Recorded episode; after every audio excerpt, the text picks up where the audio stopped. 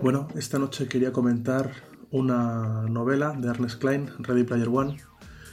Como sabréis algunos, está a punto de estrenarse en el cine, si no me equivoco, en marzo de este mismo año.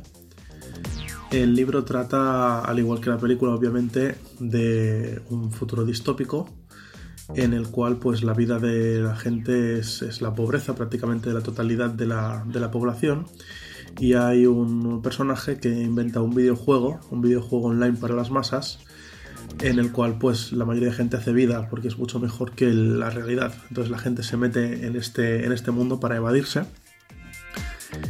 Y bueno, podríamos decir que, el tío pues prepara una serie de, de, huevo de Pascua dentro del videojuego y eh, el que lo encuentre, digamos que heredará toda su fortuna. Todo esto eh, se ve en un mensaje que este hombre deja en un testamento grabado en vídeo, ¿no?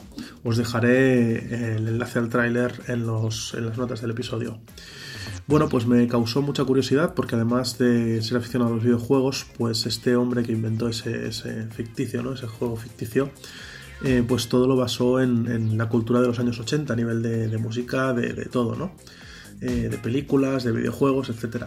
Entonces, pues esa mezcla me produjo mucha curiosidad y me dio por leerme, leerme el libro.